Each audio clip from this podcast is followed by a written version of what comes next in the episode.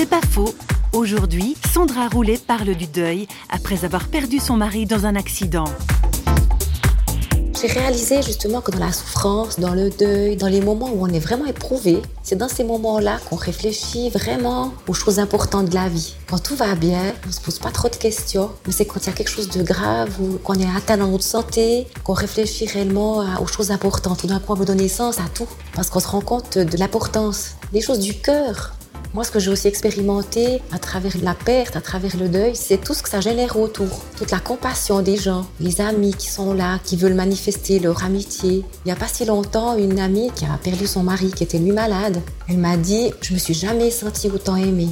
Alors c'est à travers quelque chose de difficile, mais elle a reçu quelque chose qu'elle n'avait jamais expérimenté aussi fort avant. C'est pas faux, vous a été proposé par parole.ch.